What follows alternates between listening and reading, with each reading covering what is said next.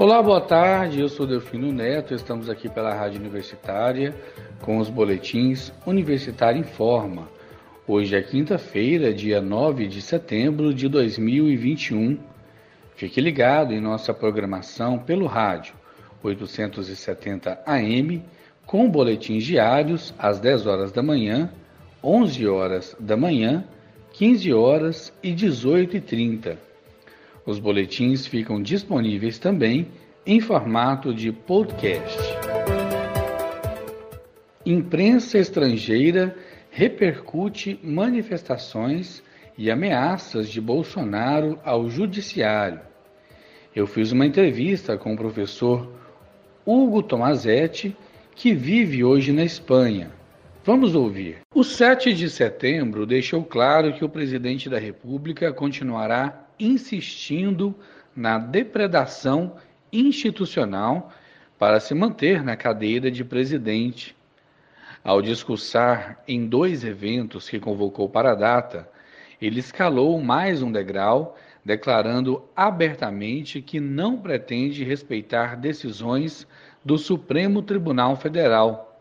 No momento, as do ministro Alexandre de Moraes e do Congresso Nacional, que já enterrou o voto impresso, ressuscitado por Jair Bolsonaro na pregação da última terça-feira. Para analisar essa escalada em tom autoritário e antidemocrático do presidente da República do Brasil, convidamos o professor e comentarista internacional Hugo Tomazetti, que vai comentar a repercussão fora do Brasil dos discursos de Bolsonaro.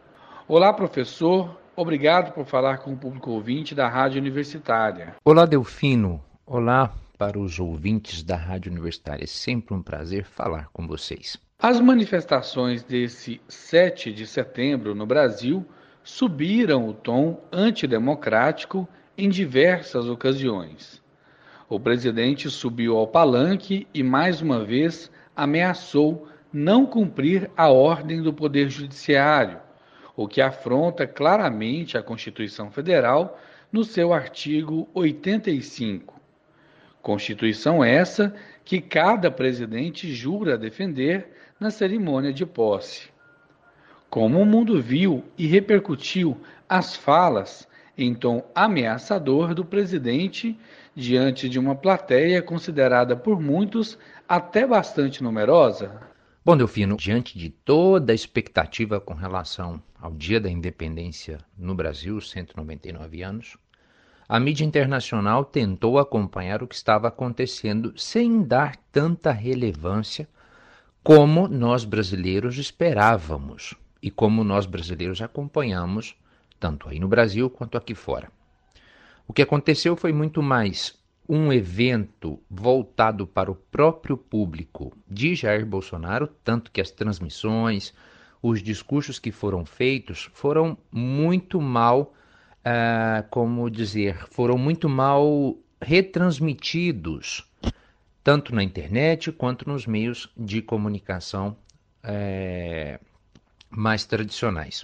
E não foi diferente mundo afora. Houve notas por parte dos, dos principais jornais, a BBC deu nota, o El País aqui na Espanha deu nota sobre isso, e outros uh, veículos de comunicação levantaram a bola do que estava acontecendo no Brasil, sem dar tanta relevância.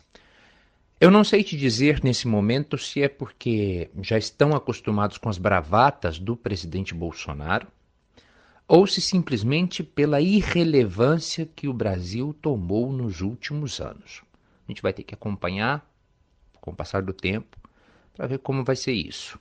Fato é que fato é que essa cobertura internacional deu pouca importância para aquilo que Jair Bolsonaro fez. Um fato novo nessas manifestações foi o aparecimento de diversos cartazes escritos em inglês, até mesmo em espanhol e outros idiomas, com dizeres a favor do presidente e alguns dizendo até que o povo está com Bolsonaro. Porque este público aliado a Bolsonaro quis falar diretamente com a comunidade internacional? Por outra parte, é, nos chamou muito a atenção o fato de que várias, é, vários cartazes, vários, vários manifestantes levaram placas e dizeres em inglês, muito mal traduzido, diga-se de passagem,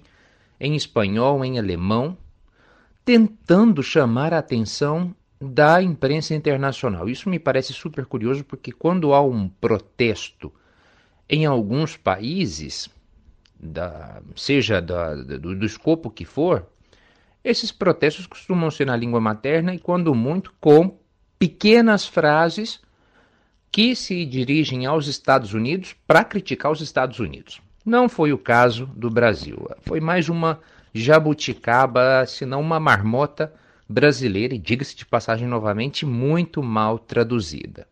Isso não refletiu, isso não chamou a atenção de quase ninguém mundo afora.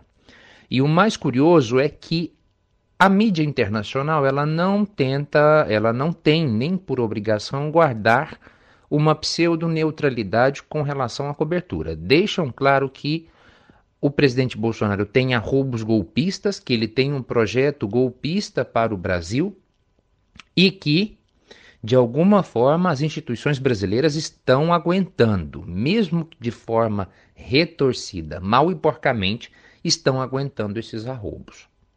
É uma situação um tanto quanto curiosa, porque quando nós vemos alguma outra é, notícia sobre o Brasil, é, são notícias completamente irrelevantes.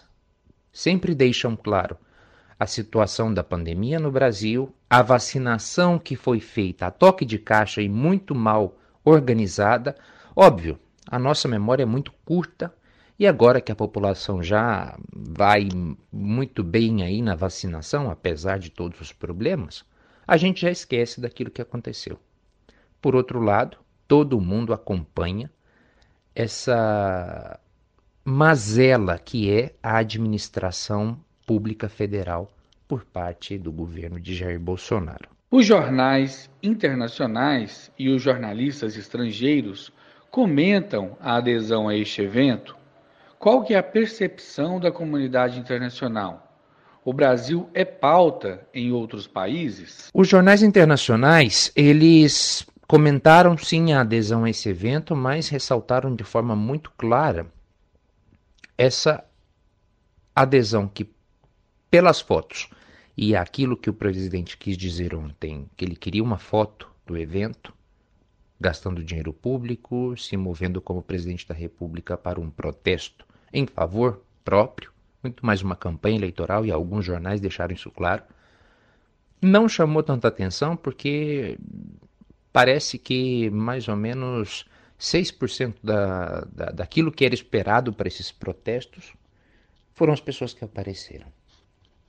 De fato, insisto com os nossos ouvintes, o mundo acompanha um pouco perplexo e cansado a situação que está ocorrendo no Brasil nesse momento.